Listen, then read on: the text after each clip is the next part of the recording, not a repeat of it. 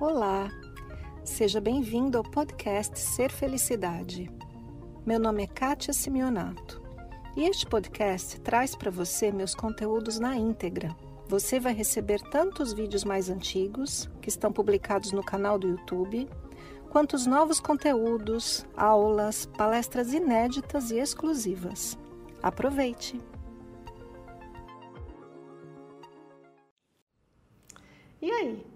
Você é ateu ou ateia? Ou conhece alguém que diz que não acredita em Deus? E como é isso para você?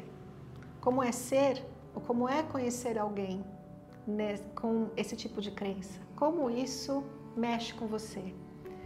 A gente está praticamente estreando um programa novo aqui no canal hoje chamado Fala Kátia. Então, Kátia vai falar e dar aqui minha opinião a respeito. Então, gente, mudamos aqui o nome do quadro, né?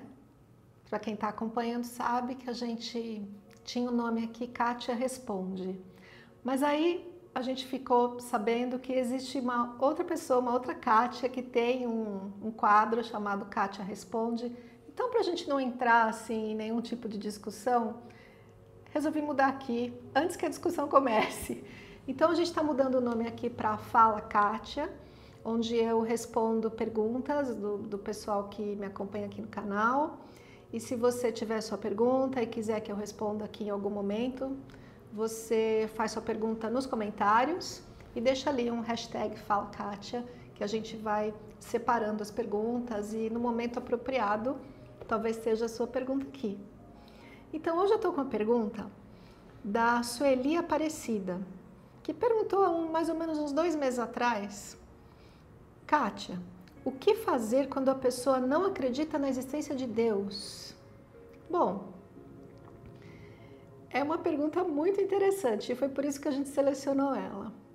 Outro dia eu estava assistindo Netflix. Eu gosto de assistir documentário, gosto de assistir umas coisas legais que tem.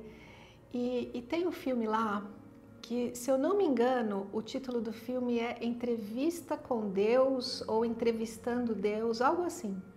E a história de um rapaz que foi lutar numa guerra e aí ele perdeu a fé e como ele é jornalista, ele volta para casa e alguém liga para ele e fala: "Eu sou Deus, você quer me entrevistar?" E era Deus mesmo. E nessa entrevista, logo no começo, o jornalista pergunta para Deus: Deus, um ateu pode ser moral? E Deus que por sinal um ator super bacana, responde muito bem humorado. Claro, um ateu pode ser moral. E aí Deus pensa um pouquinho e diz assim: Eu vejo que um ateu pode viver muito bem, mas um ateu é como uma casa que não tem um, não tem as suas fundações muito firmes. Então, a casa pode se sustentar por muitos e muitos anos, se tudo estiver bem. Mas uma casa sem as fundações não pode suportar um terremoto, uma tempestade, um vendaval, né? Então ele quer dizer isso que um ateu pode viver muito bem se nada acontecer na vida dele. Essa foi a resposta e eu gostei, achei muito interessante. Mas voltando aqui à pergunta, né? Uma pessoa que não acredita na existência de Deus. Sabe, que eu passei uma época na minha vida que eu também dizia isso. Eu não acredito em Deus. E foi na minha adolescência, mais ou menos entre 12, 13 até uns 15, 16 anos. Eu dizia isso. Porque aquilo que me disseram que era Deus era um personagem também um personagem. Assim como eu falo aqui no canal que nós somos personagens, esse Deus que me apresentaram quando eu era criança era um personagem também. Ele tinha desejos e gostos. E diziam assim para mim: Ah, Deus quer isso, Deus não quer aquilo, Deus gosta disso, Deus não gosta daquilo. Total dualidade. Então, como é que alguém pode entender ou mesmo acreditar em um personagem tão dual quanto um ser humano, como tendo essa onipresença, onisciência, pura bondade, puro amor, era para mim um pouco contraditório. Então, quando comecei a pensar e pensei num Deus que quer, não quer, que gosta, que não gosta, não, isso não existe. Isso é mais uma conversa, é mais um personagem feito Papai Noel ou Coelhinho da Páscoa. Então, na mesma época que eu parei de acreditar em tudo isso, eu fui parando de acreditar no personagem Deus também.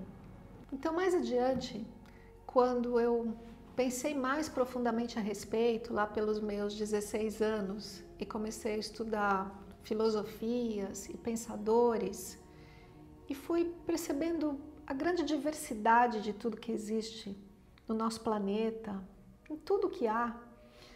Nessa época eu li uma filósofa chamada Helena Blavatsky.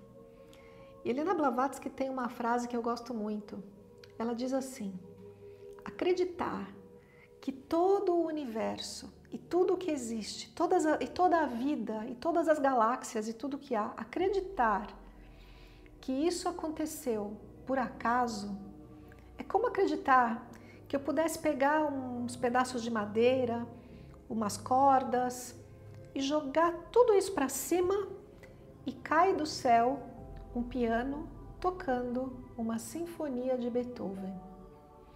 Então, de fato, existe algo além, algo que é incompreensível, que para mim naquela época eu chamei de um mistério, porque a mente não, não, não percebe, a mente não concebe o mistério de tudo que existe a força da criação de tudo que existe, a inteligência plena em tudo. Então, quando eu comecei a perceber essa inteligência plena que está por trás de tudo, por trás, pela frente, pelo meio, por todas as partes, essa inteligência eu consigo relacionar com a onipresença, a onisciência, com tudo o que há. E isso que não é um personagem, mas é uma é algo além da minha compreensão, eu posso dar o nome de Deus, se eu quiser. Então Deus deixa de ser um personagem e passa a ser apenas o nome disso que é incompreensível para a mente. Mas tem algo na gente que meio que sabe o que é, né? Tem um sentir aqui que sente que puxa, tem algo além de tudo. Existe uma inteligência, uma força, uma vibração, sei lá o nome que você quiser dar, que é responsável por tudo que existe. Tem uma piadinha, né, que eu acho que eu vi anos atrás, acho que no Facebook, que era um quadrinho assim, de, um, de dois peixinhos conversando. E um peixinho dizia assim: Sabe que eu não entendo essa história de água. O que, que é água? E o outro peixinho, com uma cara de mais sábio, dizia assim: Ah, meu irmão, a água está à sua volta. Ela permeia tudo que existe e é responsável pela vida. A água criou tudo que existe. Então, tem uma relação aí disso com a palavra Deus, né? Então, quando a gente despersonifica Deus, tira o personagem e fica aquilo que a gente não entende, o incompreensível, incomensurável, e a gente se pergunta: o que é Deus? Deus está à nossa volta, nos permeia, é tudo o que há responsável pela vida, né? assim como a água para o peixinho.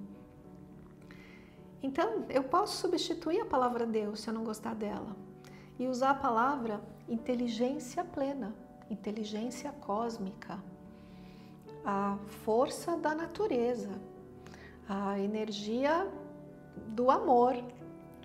É algo que a mente não alcança, mas o seu coração sabe. E essa história que eu contei no começo, né, dos, dos fundamentos da casa, né, fundações da casa, é, porque todas as circunstâncias da vida nos conduzem a desafios e esses desafios a gente os transpõe quando a gente se conecta com essa força que a gente chama Deus que é uma força de amor, de união, de paz, de unidade, de absoluto. E quando a gente acha essa força em nós, a gente transpõe qualquer desafio na vida, como se fosse o terremoto que abala a casa, ou o vendaval e tudo mais. E voltando para a pergunta da Sueli, o que fazer quando a pessoa não acredita na existência de Deus? Bom, se essa pessoa for você, Sueli, não sei, repense. Deus não é algo que a gente acredite, mas algo que a gente sente. Assim como a gente sente a água quando gosta dela e nada. E se for outra pessoa, alguém que está aí junto com você, talvez você possa perguntar para ela: Você acha que Deus, esse Deus que se fala por aí, é um personagem? Porque se for, eu também não acredito nele. Personagens não criam vida. Personagens estão por aí, que nem a gente tá, né? E, e é isso aí. Adorei a pergunta, Sueli. E a gente está abrindo aqui esse quadro, Fala Kátia. Lembrando mais uma vez, se você tiver uma pergunta, hashtag Fala Kátia. Esse foi mais o podcast Ser Felicidade. Espero que você tenha aproveitado. Se você ainda não conhece meu canal no YouTube Ser Felicidade, aproveite para acessar e receber conteúdos inéditos toda semana. Visite também meu site spiritcoaching.com.br e participe dos meus eventos online e presenciais. Com amor e bênçãos para você, Kátia.